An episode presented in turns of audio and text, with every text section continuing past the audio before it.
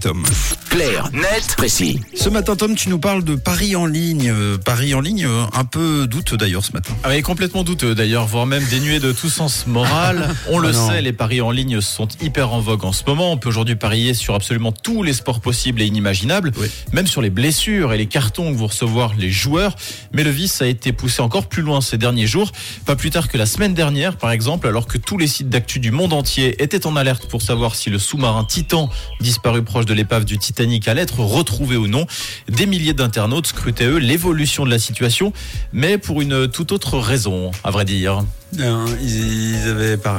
Non, ils Parié avaient pas parié. Exactement. Si Oh. ils avaient parié de l'argent sur les chances de retrouver le submersible Ah, qui ne non. donnait plus aucun signe de vie. Ouais, c'est hyper Avec, glauque. avec, on le dit, les gens à l'intérieur du coup. Exactement. Ah ouais. Ouais, Et euh, ils ont fait ça où Sur un site de, de paris en ligne, du coup? Ah Oui, l'argent n'a pas d'odeur, comme on dit. Et oui, les parieurs ont pu miser sur la plateforme de paris Polymarket. Je ne sais pas si vous connaissez. C'est une tout. plateforme un peu particulière qui, contrairement au site de la loterie romande, par exemple, permet de parier sur absolument tout et n'importe quoi. Pour vous donner un exemple, ça va du futur club dans lequel évoluera Kylian Mbappé l'année prochaine, à savoir si la Russie fera exploser ou non une bombe nucléaire Oh, en mais 2023.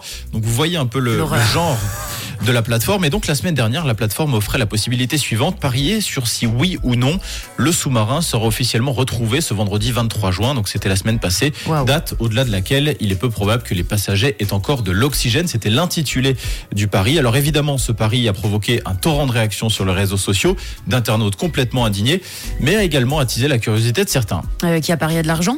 Oui, et beaucoup d'ailleurs. Près d'un million de dollars ont été investis sur Polymarket en cumulé. Et s'ils ne sont pas nombreux à avoir misé sur la bonne issue, quelques-uns ont remporté gros.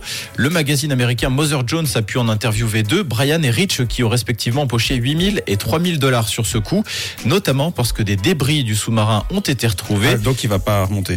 Et donc c'est gagné, c'est ça? C'est gagné parce qu'ils ont quand même retrouvé une partie euh, de l'engin en tout cas.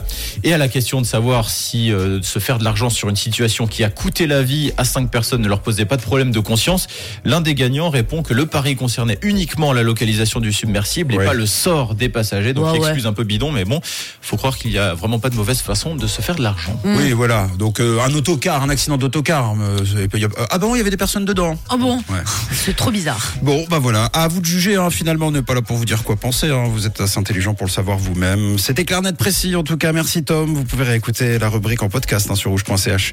Ce sera en fin d'émission, évidemment. Rendez-vous demain pour un nouveau numéro.